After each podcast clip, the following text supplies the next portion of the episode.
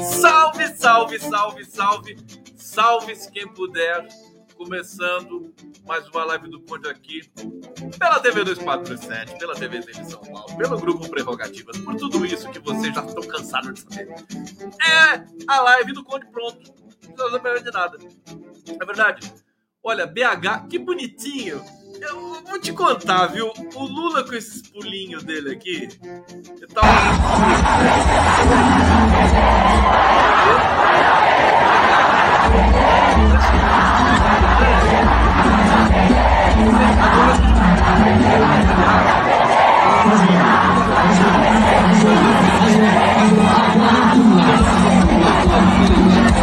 Quem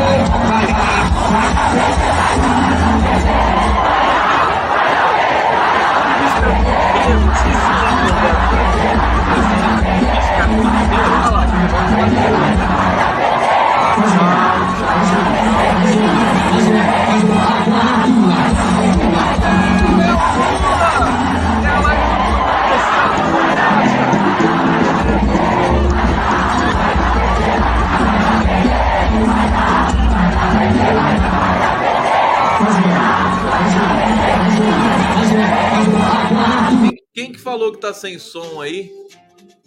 Hã? Ela, ela não para de fazer barulho.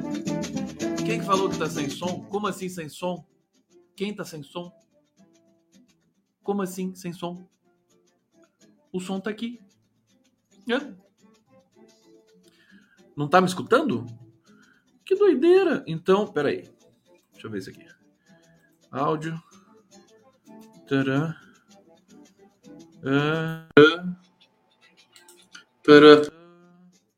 E agora?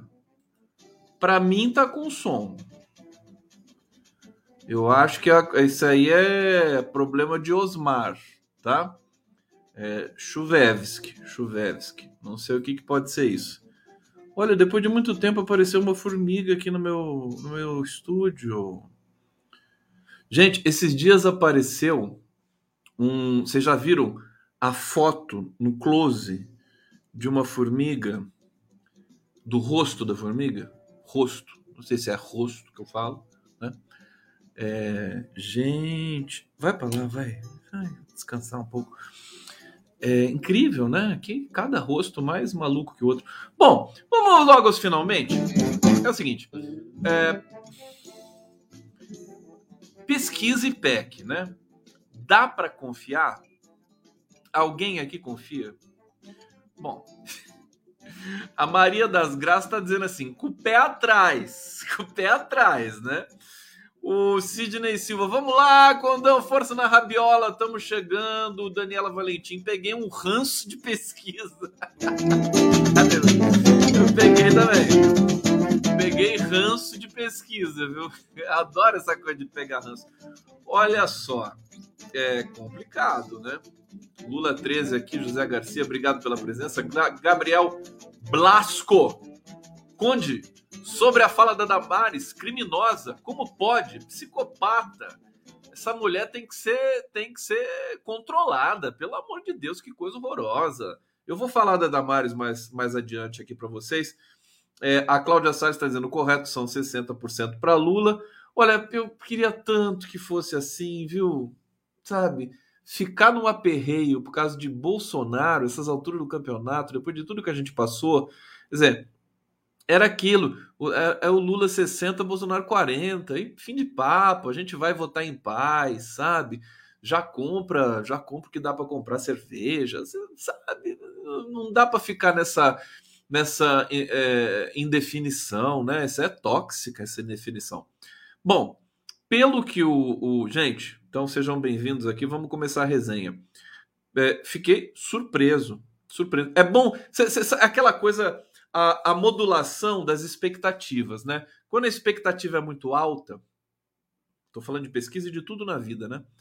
É, filme, né? Você vai ver o filme, ah, o pessoal elogia o filme, nossa, o filme é demais, é lindo. Você vai chorar, você vai né, se emocionar.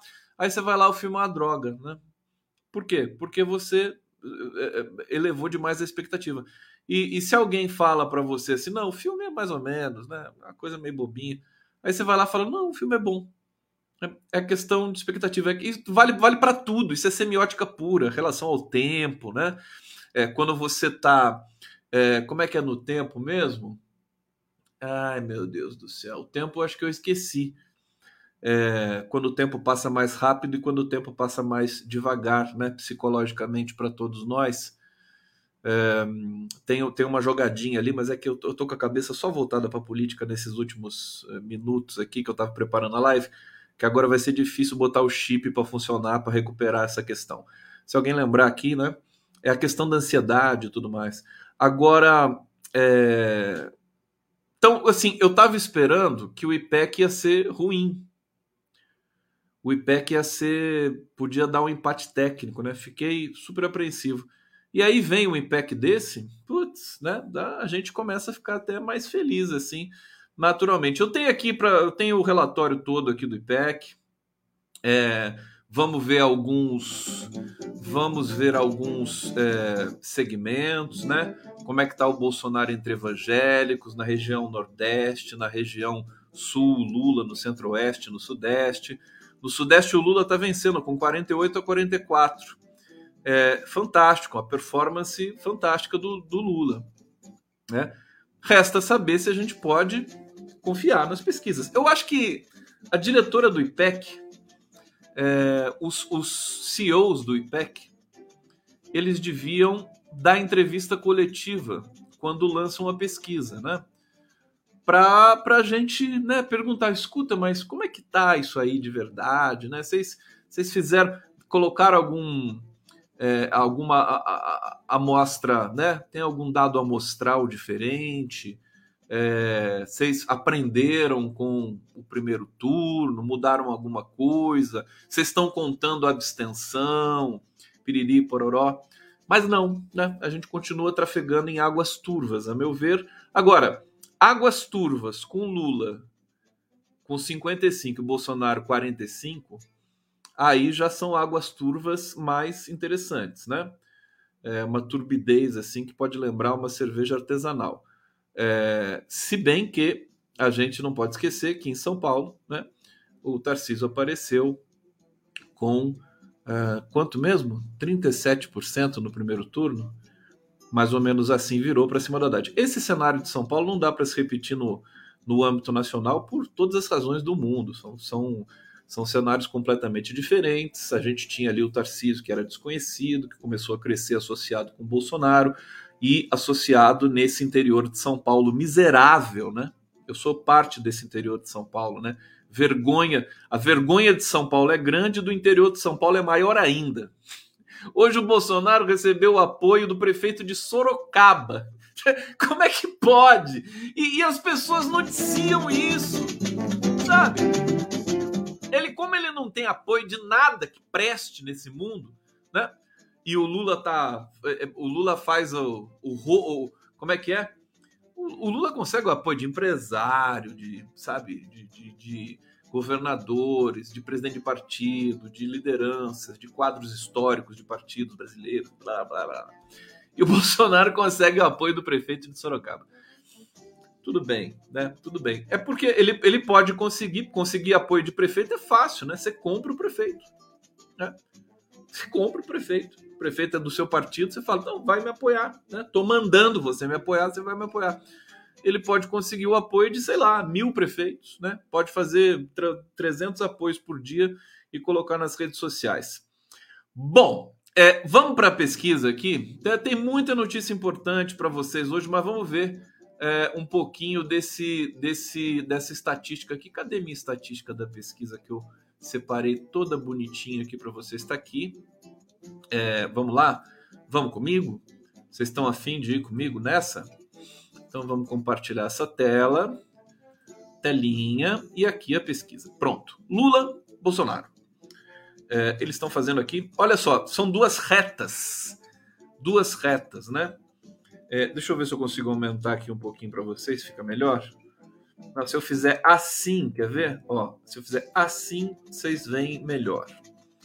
Então vamos lá. Aqui.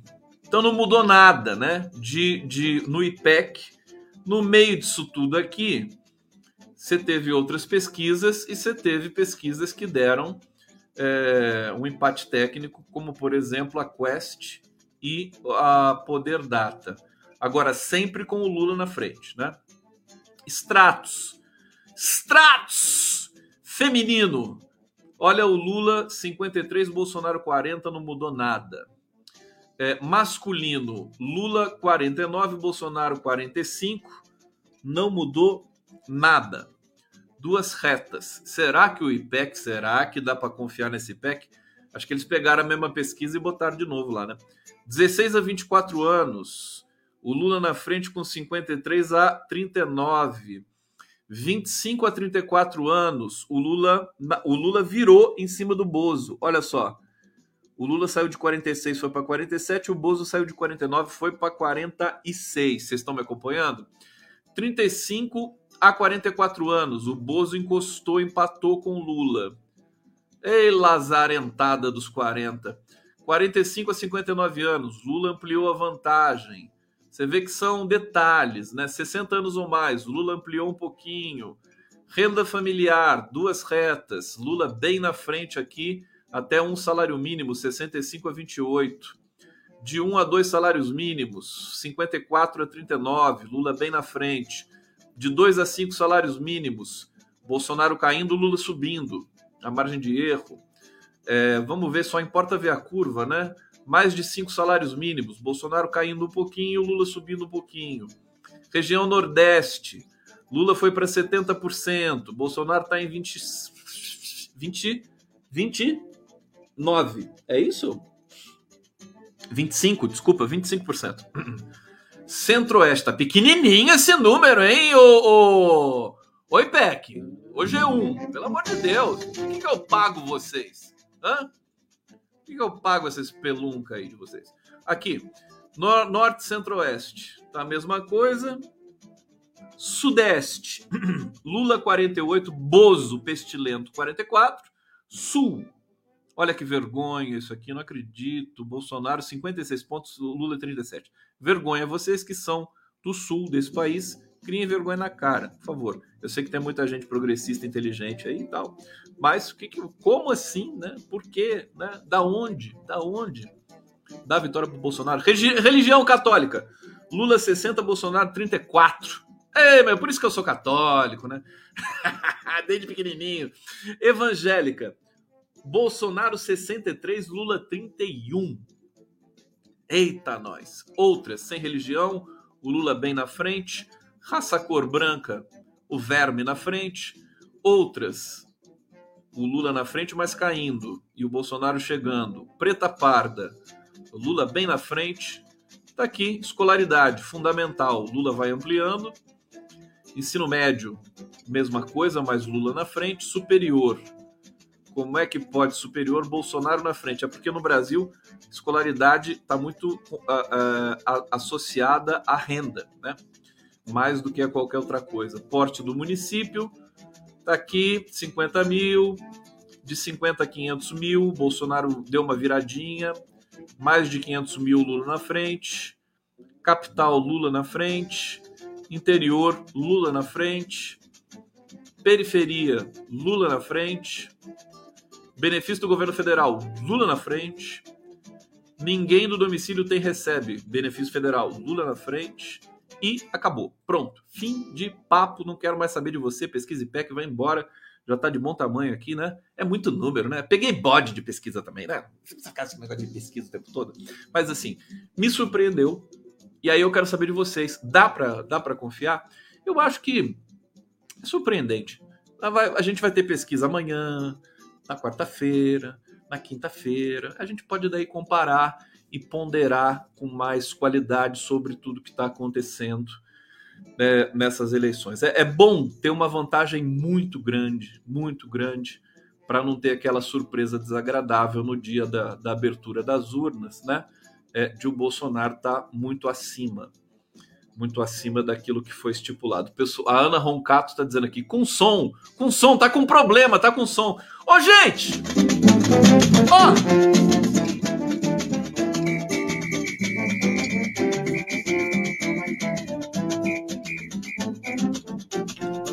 Tomar do meu energético para vocês.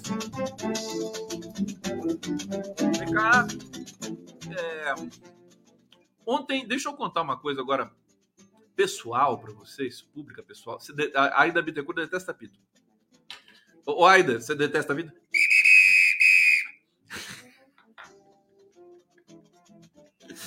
Não fala isso, que eu apito mais ainda. É, ontem, ontem de madrugada, eu, eu, me senti o Joaquim de Carvalho ontem, né? O Joaquim, grande Joaquim. O Joaquim é repórter investigativo, é um cara com grande credibilidade e tal. E, e ontem, por acaso, caiu no meu colo a informação de que o governador do estado de São Paulo, Rodrigo Garcia, é, pediu a cabeça da Vera Magalhães é, na TV Cultura, a cabeça no debate, né? E aí eu publiquei isso no meu Twitter e tal, é, para é, é uma informação relevante.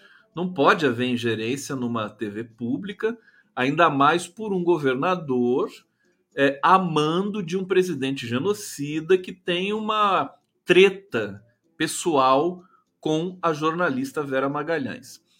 É, publiquei, é uma informação muito simples, né? É, o, o, Rodrigo Garcia, é, amando do Bolsonaro, né, pediu para. Pediu não, né? Chegou ali a palavra do governador, ainda é governador de São Paulo, é, a TV Cultura, é, para que a Vera não fosse a mediadora do debate e também não participasse do debate que vai ser domingo agora na TV Cultura. Bom, é, a, a, o, a, o, conjunto da, dessa informação é, traz ainda os dados, os seguintes dados, né? A cultura não se submeteu ao assédio criminoso deste governador criminoso. Né? É, foi, foi assim, formação quebra-pau, né? Falou assim, imagina, vai tirar a Vera Magalhães, que absurdo, quem ele pensa que é, e papapá. Não vamos tirar. Não vai tirar a Vera Magalhães e é, se, se tiver que tirar, a gente sai do pool, né? Sai do pool de transmissão. Veja, a TV Cultura emitiu uma nota negando tudo, mas eu, eu estou aqui diante de vocês confirmando tudo. Diz que estou à disposição da TV Cultura e tudo mais.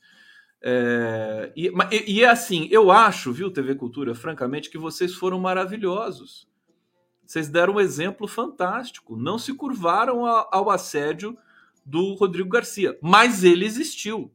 É claro que vocês não vão dizer que o governador assediou vocês, porque isso causaria uma tempestade, né? Mas no futuro, quem sabe, a literatura vai atestar é, e essa informação está aí, é, tá, foi, foi, foi apurada com muito cuidado, com muito carinho, com muita é, com muito respeito também.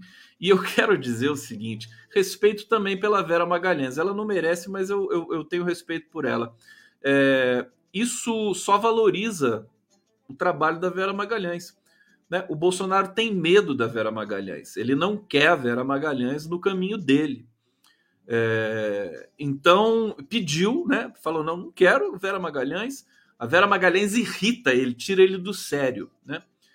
E, mas ela, eh, a Vera, a Vera nem ficou sabendo de nada disso. Ela está sabendo através da minha, da, da, minha apuração e reclamou, disse que é, tudo, é fake news e tudo mais. Mas eu disse para a Vera o seguinte: disse assim, ao vivo, publicamente, né? Não falei pessoalmente com ela, mas eu já disse para a Vera que eu estou aqui à disposição, viu, Vera?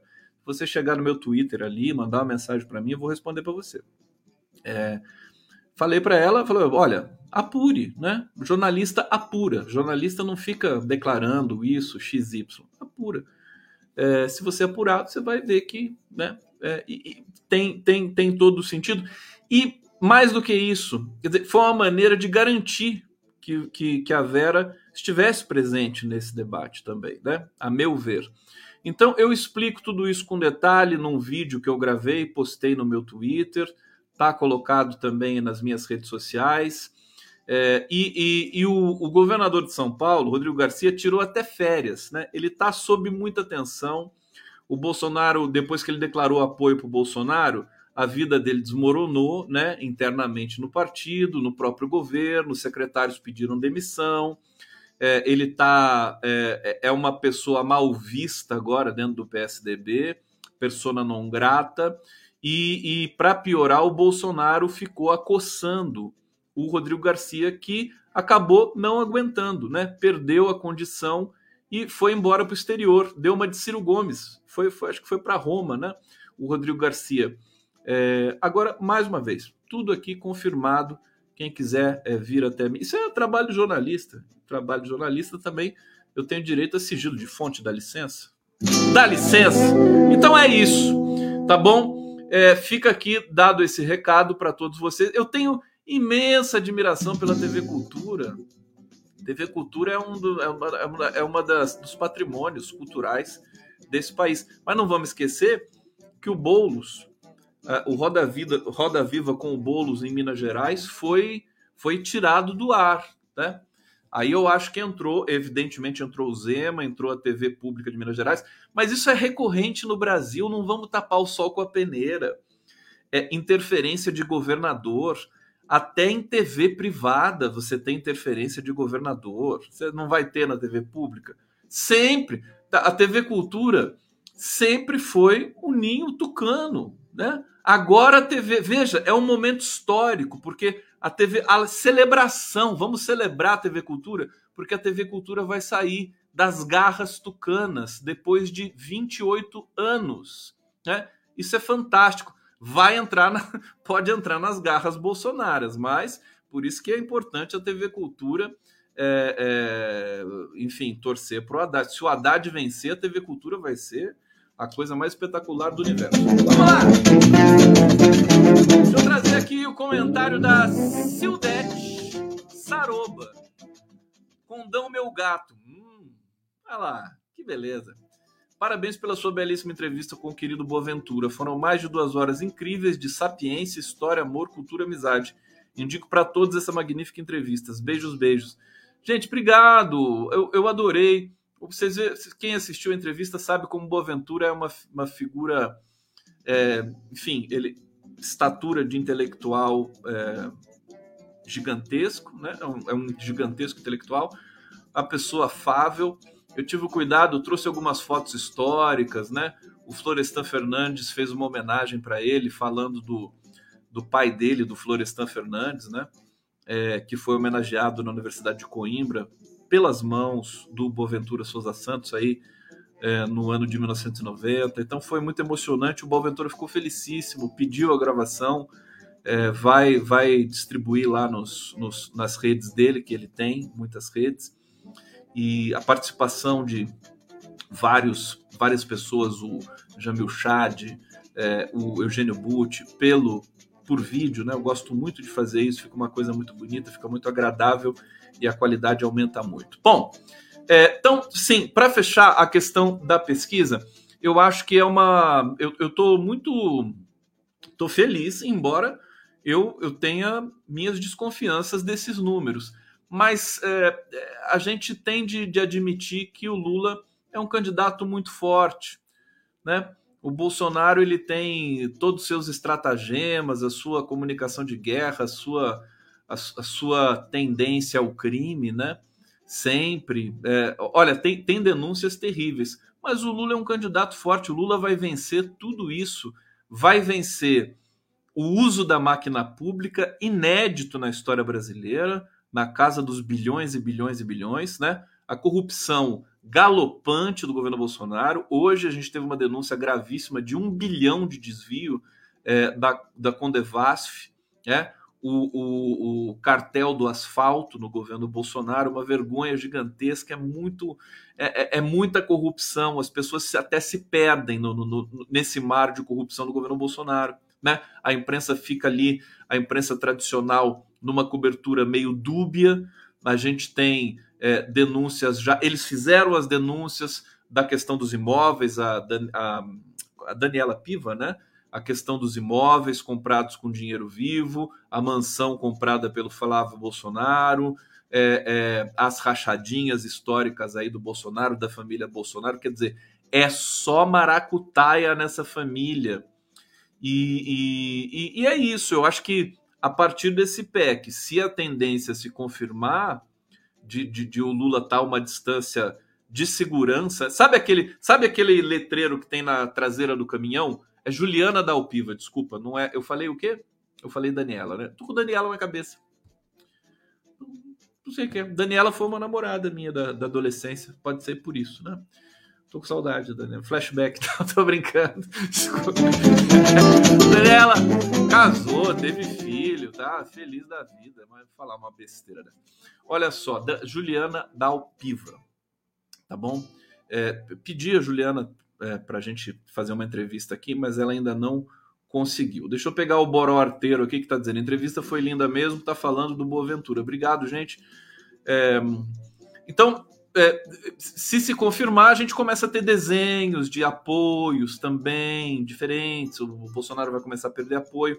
Acho que seria, seria o cenário ideal. Eu confio muito na, na não só na intuição e na inteligência do Lula, mas o Lula ele tem um, um como ele está muito conectado com a história, parece que ele tem sorte, mas na verdade é porque ele tá ele, ele, ele se movimenta, né?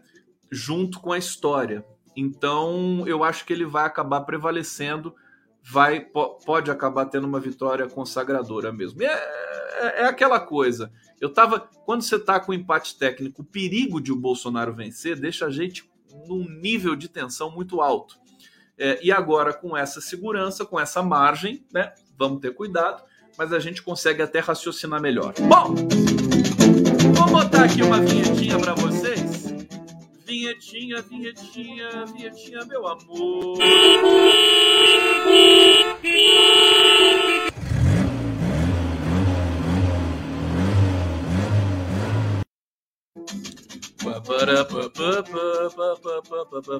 Bom, então tá aqui. Deixa eu trazer aqui para vocês. Teremos aqui a divulgação da carta de Lula aos cristãos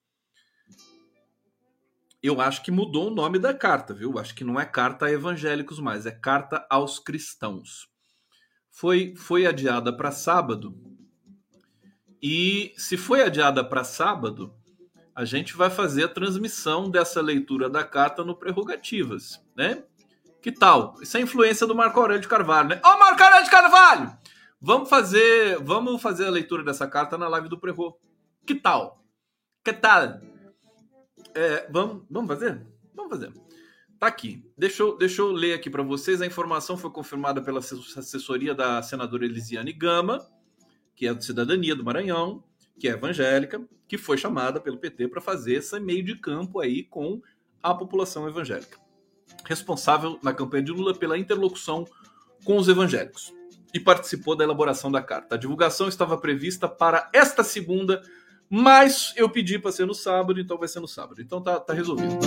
É, gente, e aqui trechos da carta. Trechos da carta para vocês em primeiríssima mão. Olha só, vou ler aqui. A defesa da ampla liberdade religiosa sempre marcou a minha vida política e a minha conduta pessoal como cristão. Valorizando a verdade, Destaco que sancionei leis importantes como a da Marcha para Jesus, Dia Nacional do Evangélico e da Liberdade Religiosa. O Lula foi um dos caras que mais fez, não só pelos evangélicos, mas por todo brasileiro, mas em especial pelos evangélicos. É, e, e, o Lula é um católico é, é, muito. Ele, ele não é aquele brasileiro que se declara católico não praticante. O Lula é praticante ele vai à igreja, ele gosta. Não vamos esquecer, olha, hoje até os jornalistas da Globo News estavam dizendo isso. É, não vamos esquecer, o PT nasce com uma influência da Igreja Católica muito forte. Ou seja, com uma influência dos, dos preceitos, princípios, valores cristãos muito forte. É até, num certo ponto, conservador. Por isso que a esquerda brasileira ela é tão singular, ela é tão diferente da esquerda europeia, estadunidense, que são esquerdas que, que, que não gostam de religião, que têm que, que, que tem uma espécie de repulsa, né? Eles ficam afastados. A esquerda brasileira, nesse sentido, ela é muito mais próxima desses desse universo religioso. é, e com muita naturalidade e espontaneidade. Então, o PT nasce das comunidades eclesiais de base, dos movimentos sociais, é, é, do, da, da, das universidades, né, do, dos intelectuais ali. Vamos lembrar que os dois dos maiores intelectuais brasileiros estavam juntos ali, três, né, é, junto com o Lula ali na construção do PT, na, na fundação do PT, Antônio Cândido, é, o Florestan Fernandes e o Sérgio Buarque de Holanda. Confere? Esses três estavam ali no, no momento da fundação do PT e eles tinham interlocução forte com Lula. Eles gostavam do Lula. E vamos lembrar do Leonardo Boff, né? É, que é um dos é, idealizadores da teologia da libertação. O livro do Leonardo Boff é, é, livro de cabeceira do Papa Francisco. Ele já disse isso mais de uma vez. Leonardo Boff é uma figura absolutamente importante. Ele agora, desses últimos tempos, está é, um pouco afastado assim da, daquela é, dimensão né, dele né, de, de, de, de, teorizar, mas ele continua é, sendo uma das figuras, um dos intelectuais mais importantes do Brasil. O Frei Beto, né, que passou muito tempo em Cuba, que foi amigo do Fidel Castro, é, que escreveu Fidel e a Religião, que é um best-seller internacional, é, então o PT tem essas ligações, né? Ele tem muito mais é, condições práticas de dialogar com todo e qualquer circuito religioso. Quando a gente diz assim, ah, e o PT não sabe é, é, dialogar com os evangélicos, a gente está é, cometendo um erro, né? O que pode ter acontecido, na verdade, o PT o Partido dos Trabalhadores foi tão atacado que ficou difícil dialogar com qualquer segmento da sociedade brasileira. Né? Mas, em especial, o PT tem essa capacidade, tem, tem um núcleo de intelectuais muito bem capacitados, formados, que, entendem, que conhecem fenômeno da religião. É, é, é o, o, o, Partido dos Trabalhadores primou, quando foi governo, por, por manter a laicidade do Estado brasileiro, por manter a defesa da liberdade de religião, da liberdade do, de culto, sabe? Então, e, e, e, que teve efeitos até colaterais terríveis, né? Ah, porque foi justamente a indústria da religião que acabou, nas, acabou se fortalecendo muito justamente nos governos de Lula e de Dilma, né? Agora, é, o PT tem que intensificar esse debate, fazer esse debate franco, é, uma das coisas erradas que vinha acontecendo é assim: o PT querer usar a palavra evangélico, né? Os evangélicos para lá, os evangélicos para cá. O evangélico não fica falando evangélico, né? A palavra evangélico ela, ela tinha de ser, sabe, retirada. É dialogar dentro do, dos princípios cristãos e dos princípios da, da questão social, da questão econômica, da, da questão que diz respeito à vida, à rotina, ao dia a dia de qualquer cidadão brasileiro, inclusive os evangélicos. Tá certo? É, então, eu, eu acho que a presença da Elisiane Gama, nesse momento, na campanha do Lula como uma interlocução, vai ajudar bastante, vai ajudar o Partido dos Trabalhadores a perder esse medo, né, esse receio de, de, de se entregar ao debate franco realmente um segmento da sociedade brasileira. Portanto, não, não ficar com medo desse segmento e se achar é, é, se achar é, de, uma, uma, um distanciamento desse segmento. É, é tratá-lo como é, merece, né? Como, como a situação do país enseja. Bom, vamos lá para mais informações aqui para vocês. É, aqui o IPEC, já, já dei toda toda a linha para vocês, inclusive nos segmentos. Vamos passar para informações é, aqui pontuais, rápidas sobre Bolsonaro. Olha só, Bolsonaro perdoa desafetos e pede desculpas, mas depois oscila e retoma grosserias. É, a gente percebe uma certa confusão na campanha do Bolsonaro. A gente tem a mania esquerdista, e eu sou um deles, né? A mania de ser muito exigente, de criticar o próprio o próprio campo, porque quer sempre um resultado melhor, né? Nós somos adeptos é, é, da, da, digamos, de preservar a ciência, de, de, de emular, enfim, de estudar da pesquisa. Então a gente é exigente por natureza. É, os, os extremistas da direita são autobajuladores por definição. Então, às vezes, parece que a gente é, é depreciativo, tem baixa autoestima, mas não é isso, né? Na verdade, é o contrário. É, então, o, a gente percebe que o Bolsonaro e a campanha do Bolsonaro tá numa confusão. Não sabe, ele não sabe se grita, não sabe se chora, não sabe se vai, se fica, é porque tá ficando difícil. Depois da pesquisa de hoje também fica um pouco mais difícil. É, então estamos aqui. É, ele está uh, retomando grosserias, né? Depois de ficar aqui, peraí, deixa eu ler a notícia para vocês. Poucos dias após se manter calmo em momentos de exposição pública e de dar declarações em tom moderado, o pestilento voltou a se exaltar e retomou a postura agressiva que marcou seu mandato. É, a estratégia de evitar embates com opositores e jornalistas é defendida por interlocutores que tocam a campanha e visa reduzir índices de rejeição, reverter o cenário e conseguir vencer. No IPEC, a rejeição do Bolsonaro foi para 48 pontos. Ela caiu 2, ela estava em 50, foi para 48. O Lula está com 40 pontos de rejeição pelo IPEC. É uma diferença de 8 pontos. No é, Quest, na Quest, a diferença era de 6 pontos. Né? O Bolsonaro caiu para 46 e o Lula estava em 40. É, veja, tá, tá parelho ali, né? É, o, o que nós temos de tomar muito cuidado é com a abstenção, né? Hoje um analista é, colocou um número, né, de votos que o PT pode ter perdido nessas eleições com relação à abstenção, 3 milhões, 3 milhões de votos. Eu vi 13, mas acho que eu me enganei, né? É, acho que 13 é muito. Agora, nós tivemos 21% de abstenção né, no cenário nacional. O PT tem que lutar contra essa abstenção. A gente sabe, por exemplo, que Minas Gerais, que é um estado estratégico, é, o Vale do Jequitinhonha, que é uma região muito pobre de Minas, mais, mais próxima à Bahia, ao Nordeste, com características mais próximas do, do Nordeste brasileiro. O, o, Vale do Jequitinhonha, que é maravilhoso, que tem uma cultura espetacular, é a terra do Paulinho Pedra Azul, que é um dos grandes compositores ali de Minas Gerais, do Brasil. É, então, o Vale do Jequitinhonha é, tem o, Lula vence lá com muita vantagem e ali teve uma abstenção muito alta. Né? É, basicamente, o, o, o Lula estava liderando com uma, quase 20 pontos em Minas Gerais e só não foi assim por causa da abstenção no Vale do Jequitinhonha. Então o PT precisa tomar esse cuidado, todos nós precisamos, não é só o PT, né?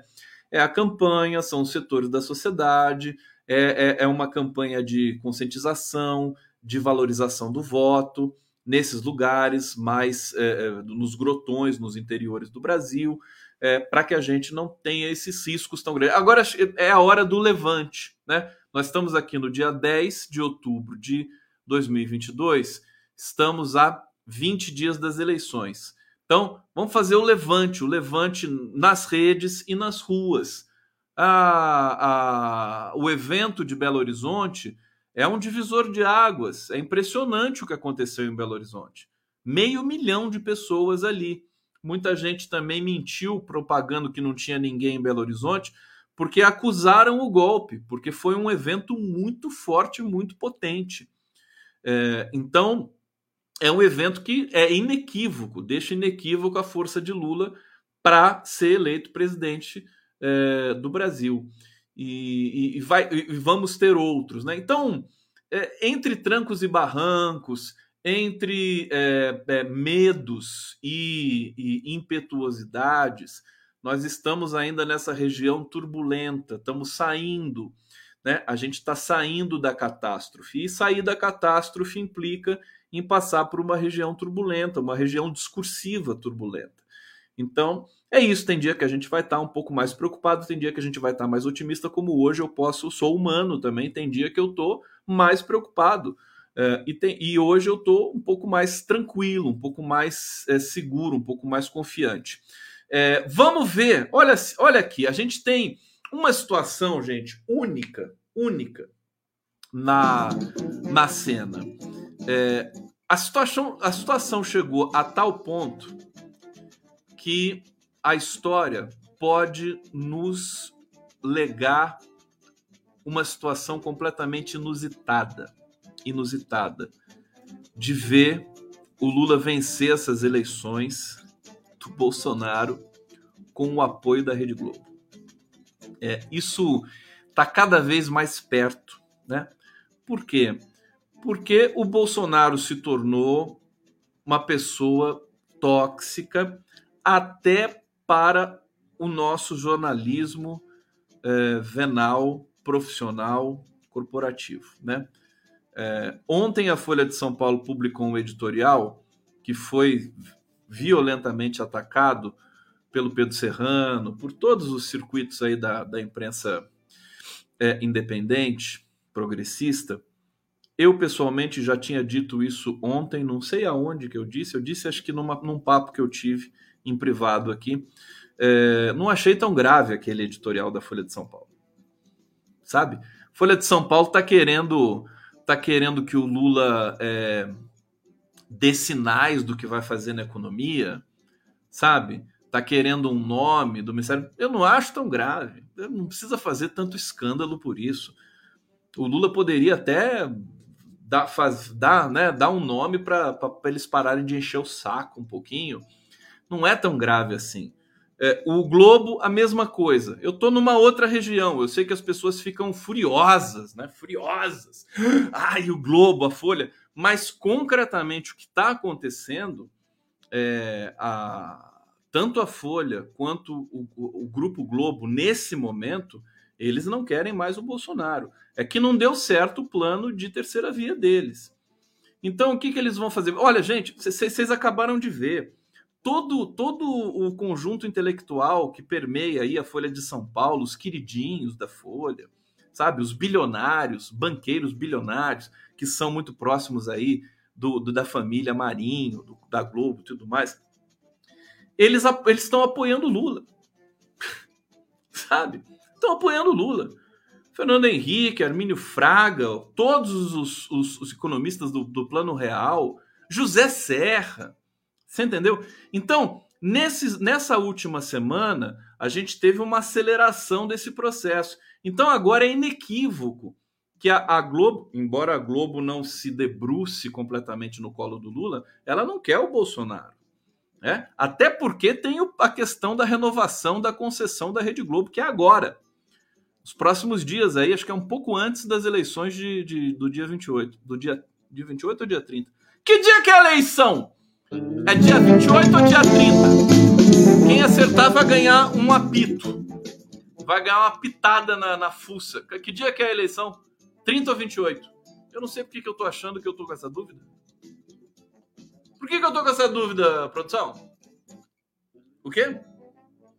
É porque eu sou louco? Como assim? 30, dia 30. Pronto, falei para vocês que é dia 30. É óbvio. Sei por quê. Coisa maluca. Obrigado, obrigado, obrigado. É... Eu nem sei o que eu tava falando, mas esqueci tudo. É... então, assim, a, Globo tá, é...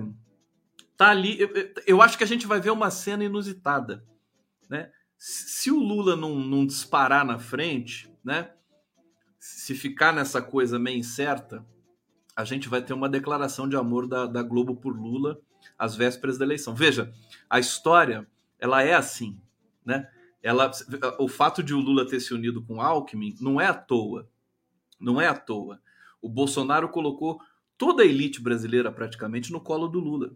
Não é diferente com a Globo, com a Folha de São Paulo. Evidente que uma vez o Lula eleito, a Globo e a Folha de São Paulo vão imediatamente, né, virar oposição. Mas antes desta deste fato, né, é, que é a eleição do Lula, eles estão ali, né, tateando, é, é, fazendo um papel de tomando cuidado. Eles não querem Bolsonaro. Bolsonaro é tóxico.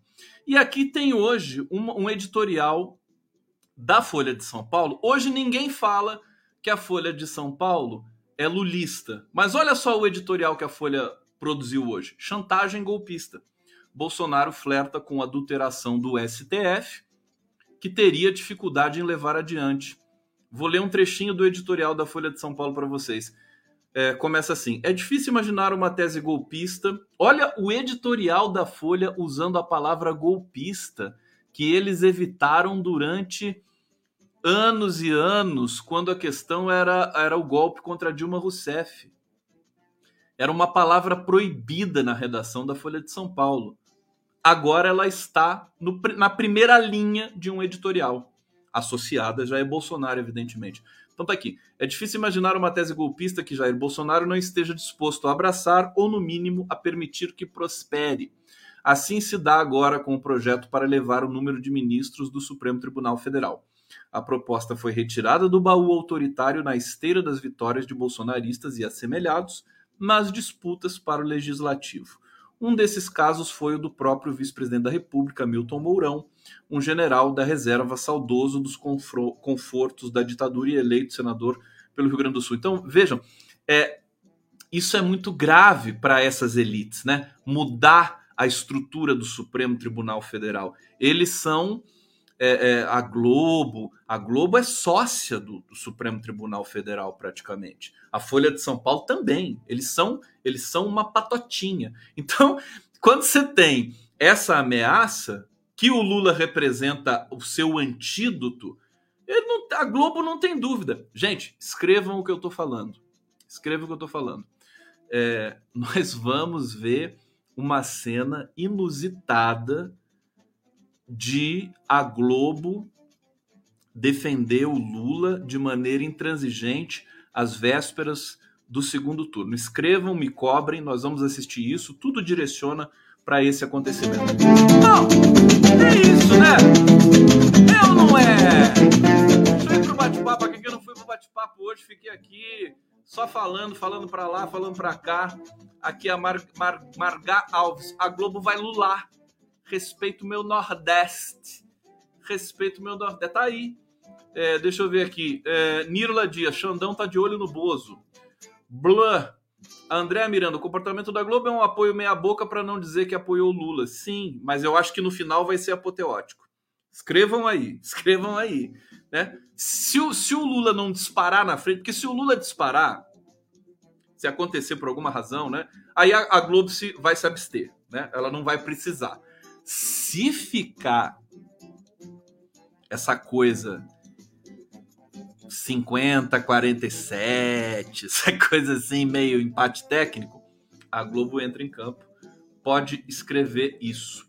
É, aqui, Fátima Oliver está dizendo: boa noite, sou progressista socialista desde os anos 70.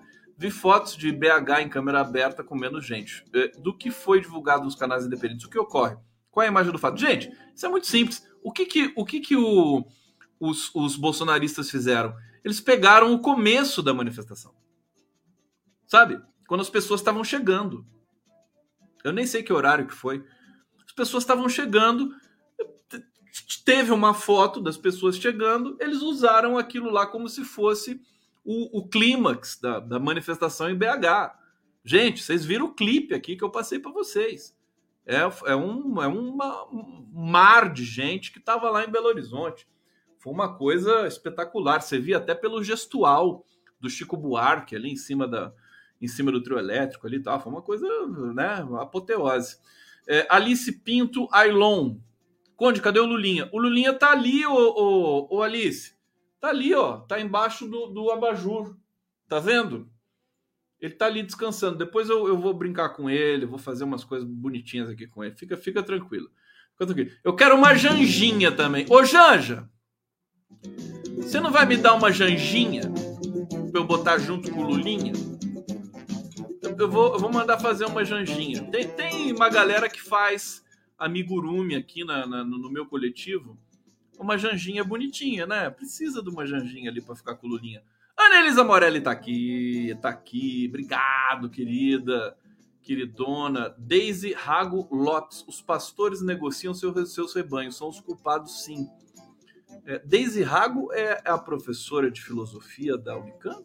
Não, né? Bom, querida, uma honra ter você aqui, sendo você a professora de filosofia ou não. Dulcilândia Pereira, que horrível, pestilento querer ditadura judicial, perigo à vista. É, o Lula se tornou grande tábua de salvação do país inteiro. É, bom, vai ter o debate. Trazer informação do debate aqui para vocês. É, no domingo, espero que a Vera Magalhães seja a mediadora do debate. Ela vai reclamar lá que eu contei tudo, né? É, e nós vamos cobrir, né? Todos, todos nós, todas as redes vão cobrir esse debate. Eu acho que é um momento também que nos favorece, né? Bolsonaro frente a frente com Lula, só os dois, vai ser né, a prova dos nove.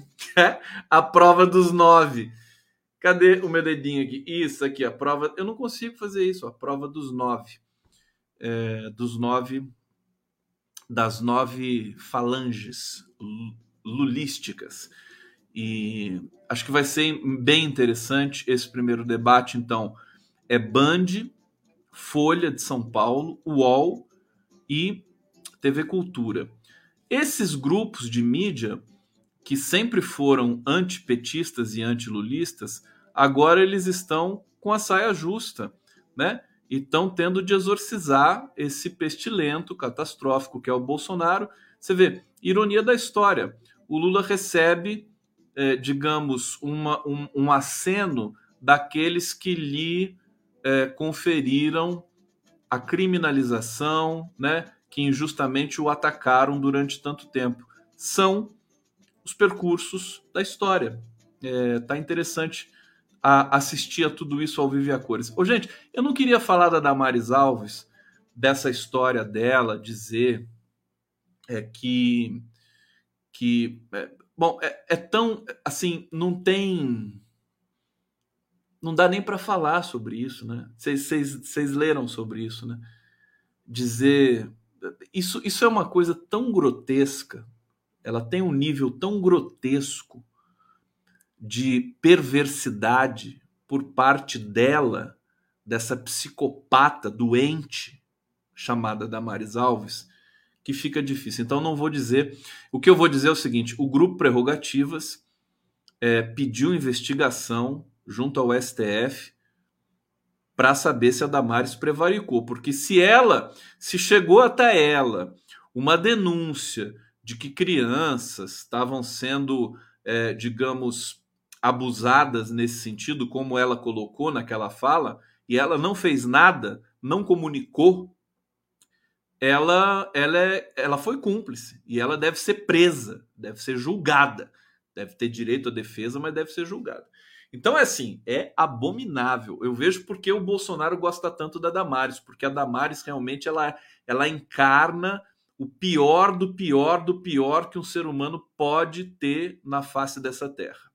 É inacreditável. E não dá nem para fazer piada, não dá nem para brincar com uma coisa dessa. E aí o Prerrogativas vai entrar, foi inclusive foi noticiado pelo Jornal Nacional. É, professora Débora Diniz e a deputada federal Érica Hilton condenaram a declaração de Damares.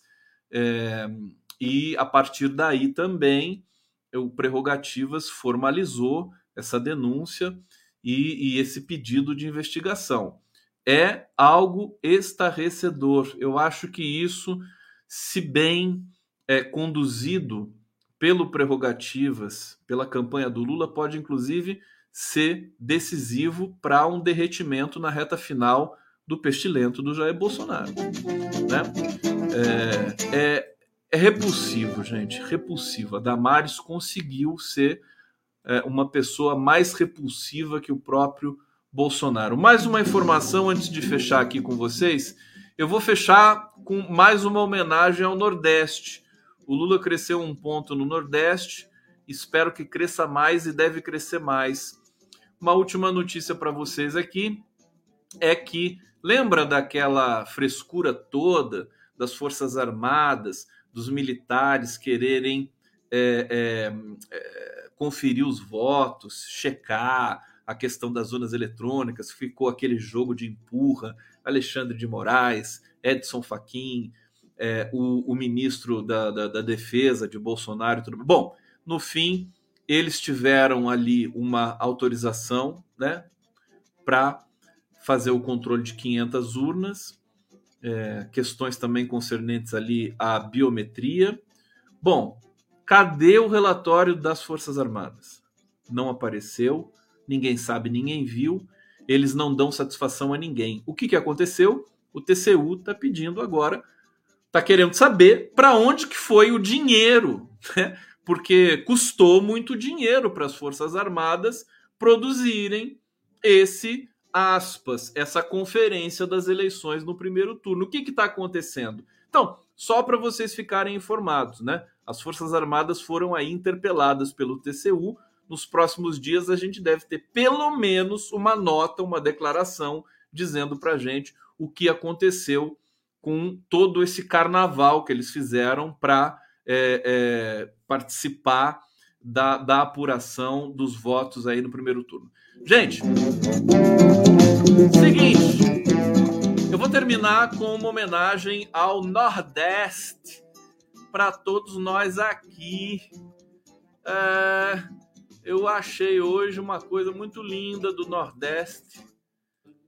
A banda de pífano cultural de Caruaru. Que coisa mais linda.